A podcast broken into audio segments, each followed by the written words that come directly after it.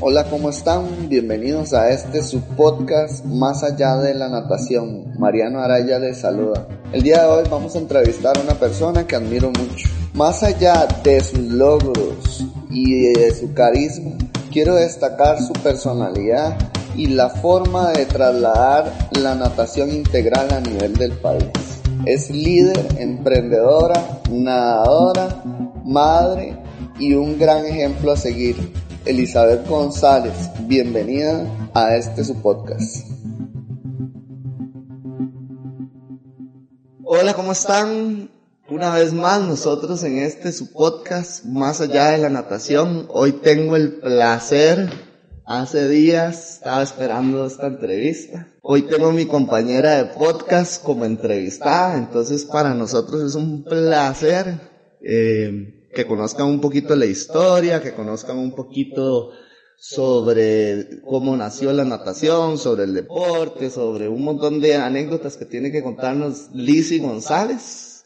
Para describirla un poquito, Lizzy es abogada, administradora, nadadora máster, nadadora infantil, más de 25 años de experiencia dando clases de natación y toda la familia relacionada con la parte de la natación y actual nadadora de aguas abiertas. Ya no sé qué más decir, todo lo que tiene que ver con natación y triatlón.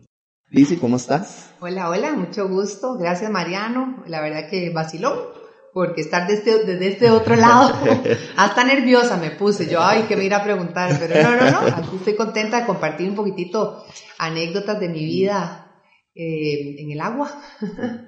Bueno, Liz, cuéntenos cómo, bueno, sí entiendo que su familia todos son nadadores, ¿verdad? Pero ¿cómo nació la natación? ¿De dónde se originó? ¿Cómo empezaste? Bueno, yo soy oriunda de Belén, ¿verdad? Y Belén es un cantón muy, muy deportivo. Todo el mundo hace deporte en Belén y en Belén está el Ojo de Agua, el famoso balneario Ojo de Agua. Cuando yo estaba pequeñita, mi mamá y mi papá siempre, mi papá siempre fue jugador de tenis, le encantaba ir al Ojo de Agua a jugar tenis y mi mamá le encantaba ir a nadar a, las piscinas estas de agua pura, ahí en el ojo de agua, entonces nos llevaba a los cinco. Eh, de hecho, bueno, yo empecé a ir cuando todavía no tenía mis otros dos hermanos, desde los tres años de edad ya yo iba a nadar y me tiraba de los trampolines, del ojo de agua, todo el mundo se asustaba porque hay esa bebé, hay un récord ahí que, fui la, que soy la única persona de menor edad que ha existido ahí en el ojo de agua que se tiró del trampolín a los tres años. Solo mi hijo me rompió el récord. Mi hijo se tiró a los dos años y ocho meses de ese trampolín de los cinco metros en ojo de agua. Pero sí, es, es, es, vacilón porque ahí fue como, como nació. Y ahí aprendí yo a nadar con mi mamá. Mi mamá se tiraba a nadar conmigo en la espalda y ahí me dejaba tirada atrás y ella seguía nadando y yo, a como pudiera, salía nadando perrito y ahí hasta, la, hasta qué edad, Ahí yo nadé, ya después ahí se conformó un equipo de natación que lo formó mi papá con Juan de la Rosa Morillo. Saludos para Juan saludos para mi Juan, que lo adoro, es mi... Y te ama, ¿verdad? Sí, sí, sí, siempre me pone ahí, siempre me menciona al día de hoy. Donde sea que vaya. Una nadadora súper talentosa. Siempre me cuentan en los cursos o congresos, siempre salgo yo ahí a, relucir, si fue el conejillo de India, de él. Qué risa. Este, pero sí, ahí formaron un equipo de natación y yo empecé a nadar como a mis... Yo fui a los cursos de verano del Ojo de Agua desde como que tenía, yo creo que como los cinco años.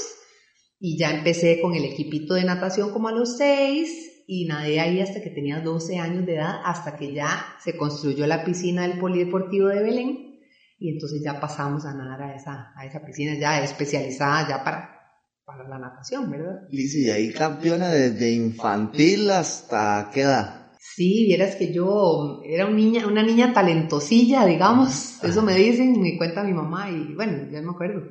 Eh, desde que estaba en menor, en categoría menor, empecé a participar en las competencias y pues ganaba todo, digamos, en menor yo le ganaba las de infantil. Ah, entonces una vez hasta me llevaron una selección, todo, eh, de forro, de forro, porque yo le ganaba para un relevo, me acuerdo y yo le ganaba a las, a las de infantil A, entonces me llevaron y participé en Guatemala en unos centroamericanos. En unos centroamericanos. Sí, pero entonces desde que tengo 8 años yo soy seleccionada nacional hasta que me retiré, que fue casi a los 20 años.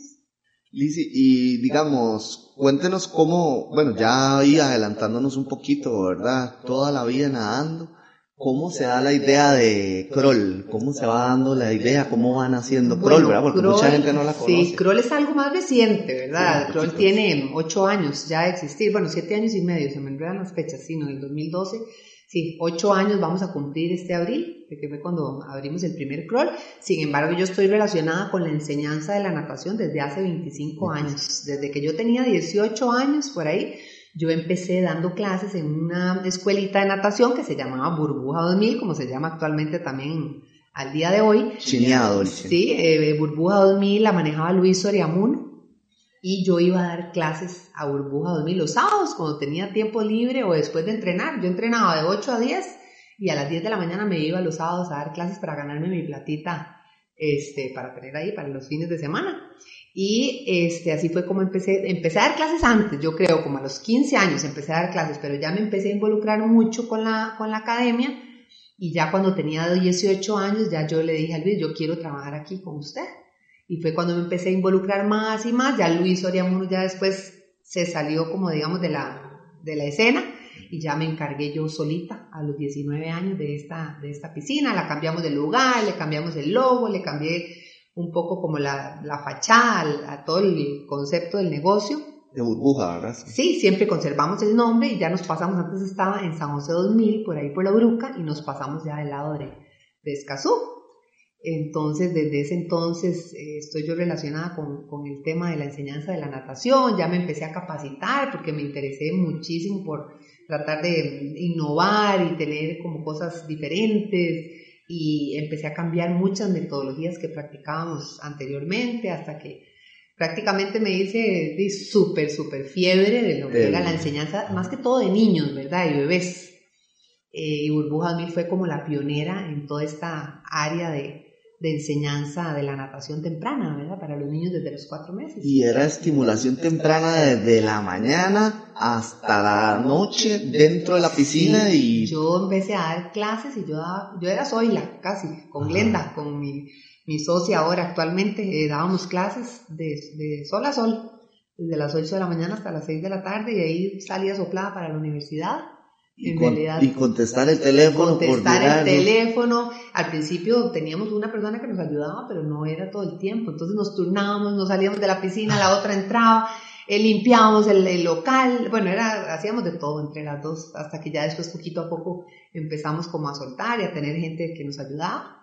Y hace ocho años fue cuando ya este, se me acercó mi socio, que lo saludo, don Mario Reifer este, y hicimos una buena, una buena mancuerna, una buena sociedad y, y pues se construyó el primer crawl, era un plan piloto a ver cómo nos iba. Y bueno, eh, ya estamos con el tercero.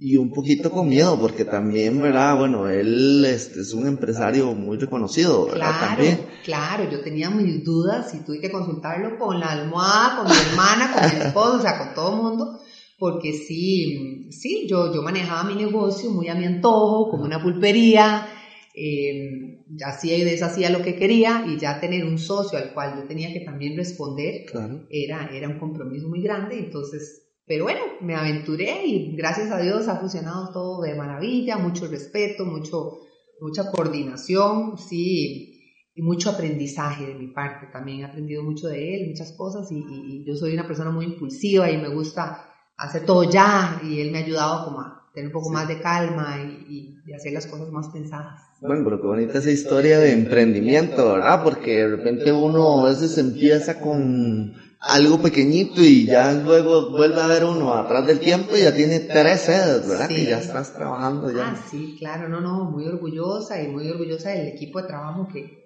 que se ha ido, que se ha ido creando, ¿verdad? Ahorita actualmente tenemos 50 50 personas que trabajan en los Cron.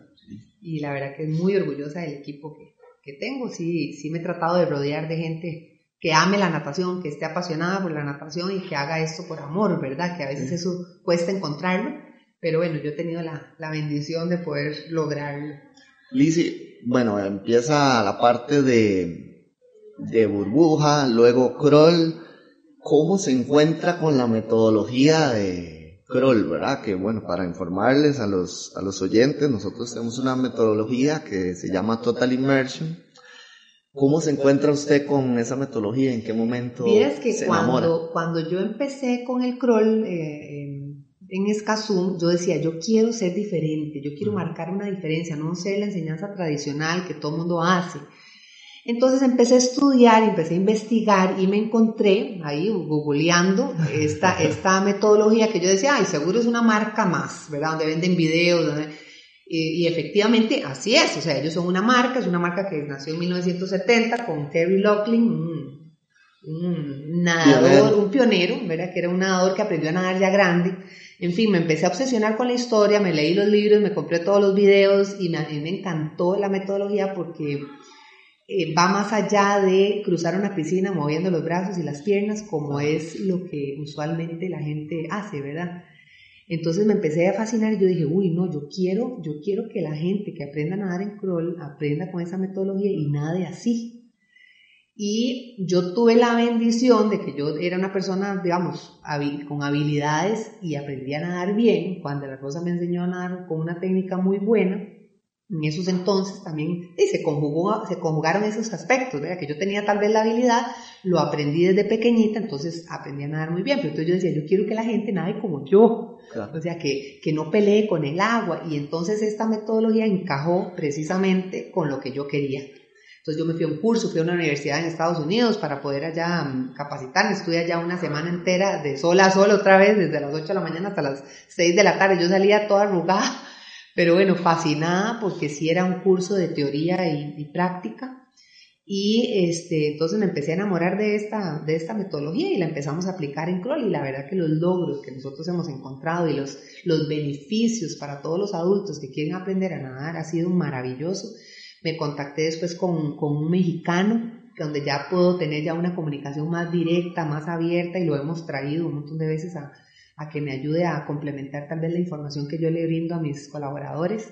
Y él nos ha venido a dar cursos de capacitación para estar siempre al día y, y poder empaparnos aún más de las últimas tendencias que tiene el Total Immersion, porque como les mencioné es una metodología ya que tiene muchos años, pero ha venido revolucionando y ahora hasta los olímpicos, el Sun Yang, o sea, que tenemos varios, varios nadadores importantes que nadan con, esta, con este tipo de estilo, ¿verdad? Sí, entrando ahí un poquito en la parte competitiva, Alicia, cuéntenos. Bueno, este año es de Medellín, ¿verdad? Este año, sí, este año tengo esta, esa meta, vamos para los Panamericanos Master, Eso. que es un evento lindísimo, súper alegre, ya siempre se vive la adrenalina, ¿verdad? Que uno vivía cuando, cuando yo competía ya en, como quien dice, en élite, pero ahora es con una, con un, un tono más, más bonito, más alegre, más de relax. O sea, yo siempre me pongo nerviosa y todo, pero siempre se va a disfrutar y tampoco es como que si quiero ir a mejorar, por supuesto, mis tiempos, pero si no, no pasa nada. O sea, yo lo hago también por salud, por mantenerme en forma, Activa. por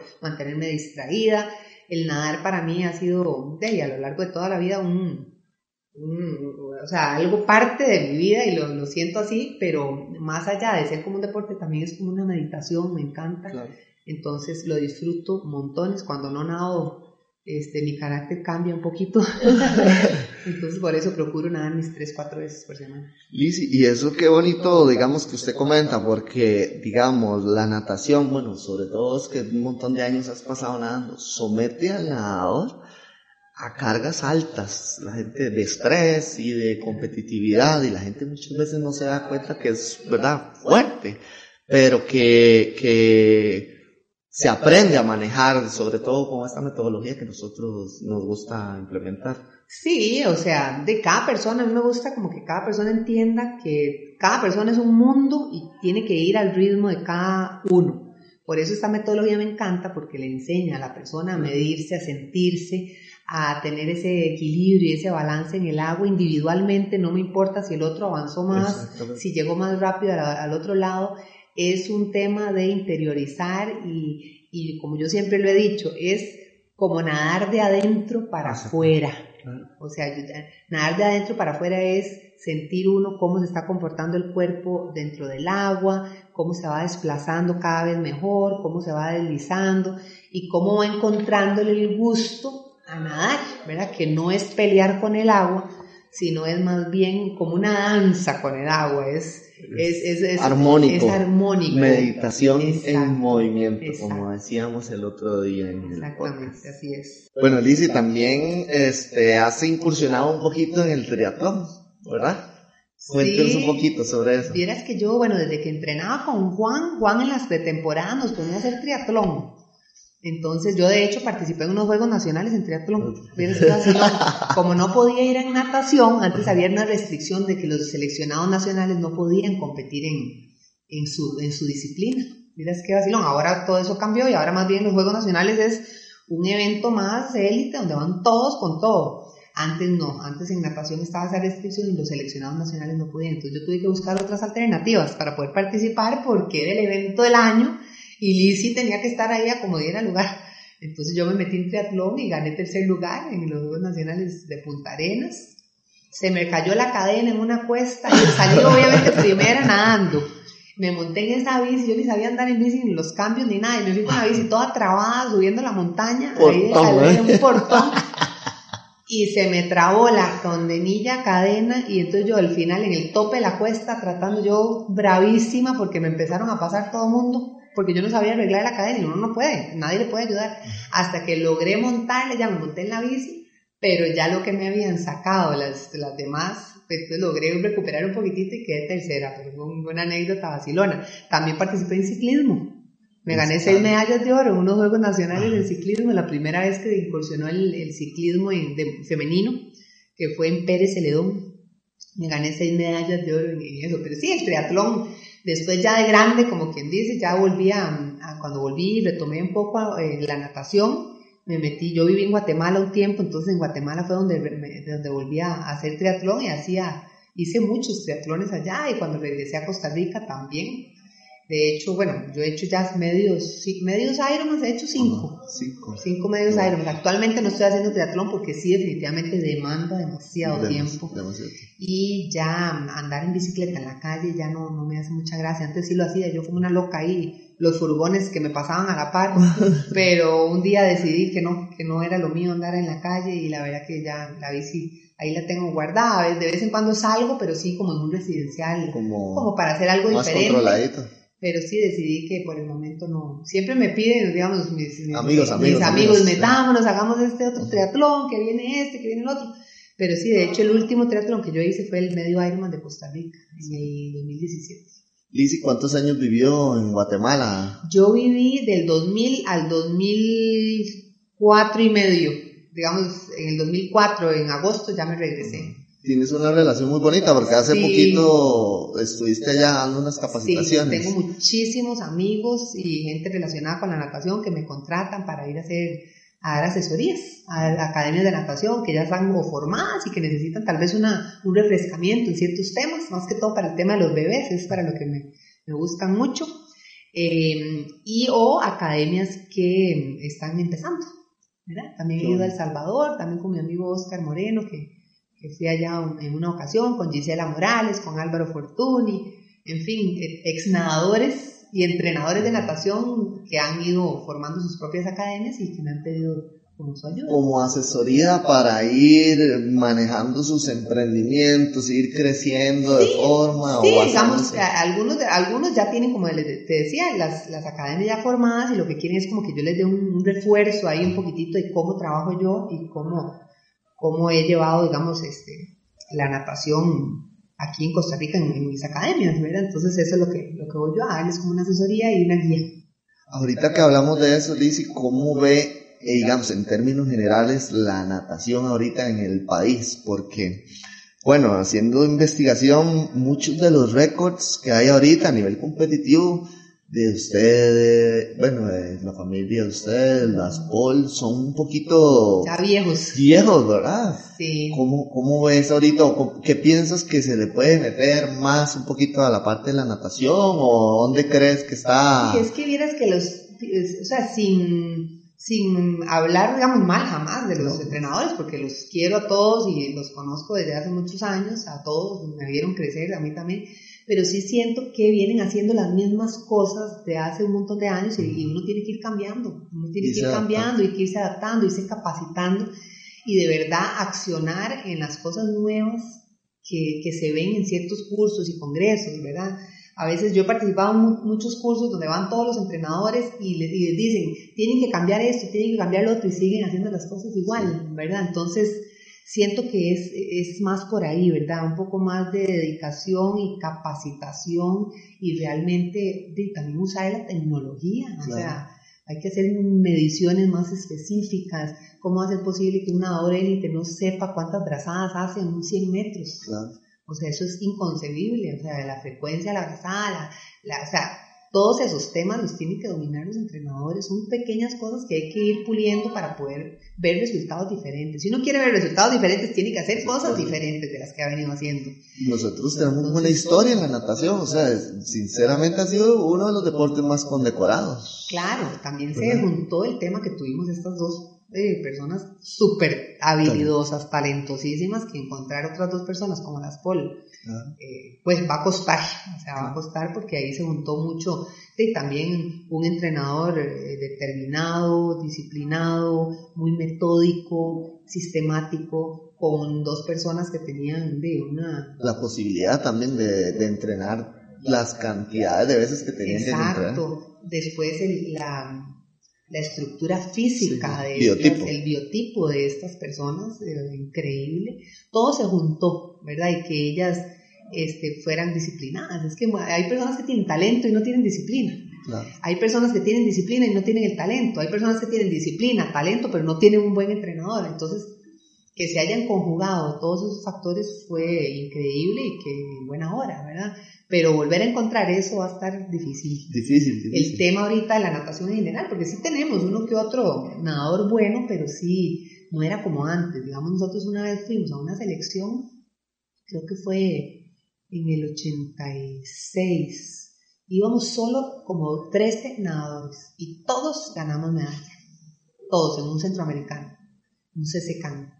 Todos ganamos medalla y era, o sea, una selección élite en cambio ahora, digamos, a veces van tal vez un montón de nadadores y tal vez no son todos, o sea, son muy poquitos los que ganan medalla y rompen récords y. Entonces, son muchos factores. En realidad no, no soy quien para juzgar ni, saber qué, qué, es lo que está pasando en realidad, pero a grandes rasgos lo que veo es eso, falta capacitación y experimentar y hacer cosas diferentes y ahora también el tema de que los adolescentes, que es en la etapa donde donde uno, eh, digamos, este, está ahí formando a ese nadador élite. La especialización temprana. Exacto, tienen demasiadas distracciones y demasiadas, entonces, y ahora no es como antes que uno, de la diversión de uno ir a entrenar. Ahora hay muchos, muchos factores de distracción que hacen nadar contracorriente. O sea, cuesta mucho que ese chiquillo vaya a nadar dos horas todos los días. Si ojalá doble sesión, es, es, es complicado. Y qué bonito eso que comentas porque es el resumen de, de, lo que se nos pide y se les pide a los entrenadores, digamos, desde, desde las etapas formativas, que es que vean el deporte como un juego. Claro, claro, digamos, hay que tener cuidado porque ahora los entrenadores queremos, ¿verdad? Me incluyo a veces, yo lo tengo claro y sé que eso no está bien, cuando uno ve un niño con mucho talento quiere acelerar procesos y quiere, y quiere hacer todo ya, y quiere alimentar su ego en ganar ya, y, y, y, complacer al papá de que el chiquito gane ya todo, todo eso es contraproducente porque el niño se va llenando de presión, de, de, de, depresión propia, estrés, presión de los papás, de que quiere que gane, que como la, la, vez pasada ganó, entonces tiene que ganar esta vez. Y ese factor psicológico puede jugarle una mala pasada, ¿verdad? En mi caso, yo fui una niña, como les decía al principio, que eh, yo entrenaba tres veces por semana, yo nunca fui una niña que, que era explotada, digamos, en esa parte, pero también la parte, bueno, ya después sí, ya después ya empecé a entrenar mucho más y ya, obviamente, como tenía que ser, pero sí, mm, este, la presión psicológica que yo sentía de que tenía que ganar, porque la competencia pasada había ganado todo y en esta también tenía que, que ganar, cuando ya, me ya se me empezaron a acercar otras nadadoras a hacerme pique, como quien dice, esa, esa presión que yo había vivido desde tan chiquita, tal vez fue uno de los factores por los cuales yo me retiré tan temprano, porque yo en realidad me, retiré a los 19 años, eso era, estaba todavía, yo podía haber ido a las Olimpiadas, podía haber, ido, haber hecho mucho más de lo que hice, pero sí estaba ya, ya un poco cansada, no solo físicamente, sino ya mentalmente. Sí, era, era Mucha la presión. muy, muy saturado ya la Sí. situación. Bueno, el, el, eh, ya para ir concluyendo nuestras últimas consultas, si lo puede contestar, vamos a ver. ¿Qué viene para Kroll? Además de este proyecto, de este podcast. Estamos No, yo tengo muchas ideas muchas bonitas, ideas. Muchas ideas bonitas que están en torno al mismo concepto del centro acuático. Por el momento, bueno, eh, hay muchas propuestas de hacer tal vez otras academias, otras piscinas en otros lados, pero por el momento y el futuro ahorita cercano, lo que quiero es consolidar los tres crawl, tratar de unificar, estandarizar todavía aún más las cosas que hacemos en las tres sedes em, y así, y estar, estar más tranquila un poquitito. He, he pasado como muchos años eh, con mucha cosa, Con con mucha mucha, cosa a la vez y estoy en una etapa de mi vida donde quiero tener no una pausa, sino como detenerme un poquitito y tener lo que tengo bien, este, preocuparme también por muchas cosas en mi vida que también incluso hasta he descuidado. em, en fin, entonces por el momento para Kroll, eh, estabilidad, em, eh, conformarlo, todavía consolidarlo Consolidar. más, estandarizar. Y eh, en, la, en la parte personal, pues eso, seguir nadando, seguir disfrutando de lo que me gusta hacer, vivir la vida al máximo. Y esto es bonito porque Kroll siempre, digamos, dice consolidar, pero digamos, siempre hay retos, ¿verdad? Se van dando retos, torneos, torneos más, bueno, a nivel competitivo, digamos, Sí. torneos máster, torneos de aguas abiertas, en donde realmente nos ha ido muy bien y, y uno va poniéndose retos como a corto plazo y qué bonito que toda la gente que viene se vaya metiendo como en esa En esa- pelotilla, ¿no? claro. Sí, digamos, eh, Kroll es un centro acuático enfocado principalmente a la enseñanza Claro. Y a, y a que las personas disfruten y tengan una experiencia linda aprendiendo a nadar. Claro. Ya esto, esto, lo otro, lo de los campeonatos máster y lo de las aguas abiertas, por supuesto, son cosas accesorias que son lindas y que hacen crecer Kroll y que, y que le, también nos dan renombre y más bien nos ha ido muy bien porque todos los másters que tenemos, actualmente en Pinares tenemos como 70 másters, en Escazú tenemos como 40, en, ahora el equipo de Heredia también está creciendo, pero, pero siempre con esa filosofía, ¿verdad? De, de disfrutar de la natación, de disfrutar de cada evento al que vamos y, de, y, de- y ese hecho de pertenecer a un grupo Claro. es súper vacilón y la gente lo disfruta mucho, entonces eso es lo que yo quiero lograr en, todas las personas que son parte de los equipos que, que nosotros tenemos. Y ahí creo que se me adelantó un poquito con lo que quería preguntar, que cuál siente que es su propósito, digamos, con, con propiamente digamos. Bueno, pues precisamente eso, o sea, que todas las personas eh, tengan un bienestar, o sea, que se beneficien del agua de alguna u otra forma, desde los bebés, nosotros tenemos bebés, adulto mayor, personas que tienen algún tipo de situación, de discapacidad, los niños, los adolescentes, tenemos un grupo lindísimo de adolescentes que vienen a las 5, que son súper fiebres y lo que quiero es eso, ¿verdad? Que la gente disfrute de este deporte, que para nadie es un secreto, es el mejor Es- deporte que existe, el deporte más completo, y qué bendición que yo pueda promover y ser una promotora de, este, de esta Sí, sí. disciplina, ¿verdad? Entonces ese es como mi objetivo, que acercar a las personas a, a la natación y que dejen de estar pensando que, ay, es que nadar es frustrante, no puedo, no, con nuestra metodología, la verdad que eso es lo que yo quiero, que las personas se, se, se hagan amiga de, se hagan amigas del agua y Natación para toda la vida. natación para toda la vida, es un slogan que tenemos. Lizzy, nosotros a todos los entrevistados, bueno, está estado, ¿verdad? Ya para ir Ay, cerrando no pensé, el no pensé en la podcast, frase. tenemos una frase, la que le venga, para despedirnos un poquito. Y vamos a ver. Bueno, para mí una, un- una filosofía de vida y siempre me gusta aconsejar a las personas que a veces con las que converso y todo es hacer lo mejor que uno pueda siempre, Siempre. no más ni menos. Y eso es uno de los cuatro acuerdos de un libro precioso que yo me leí que siempre se los recomiendo a todos.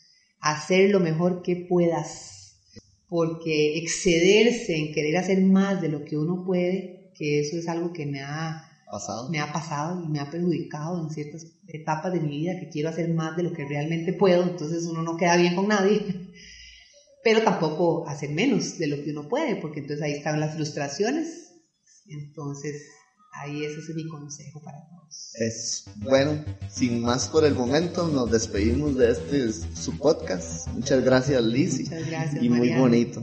Hasta luego. Hasta luego, gracias.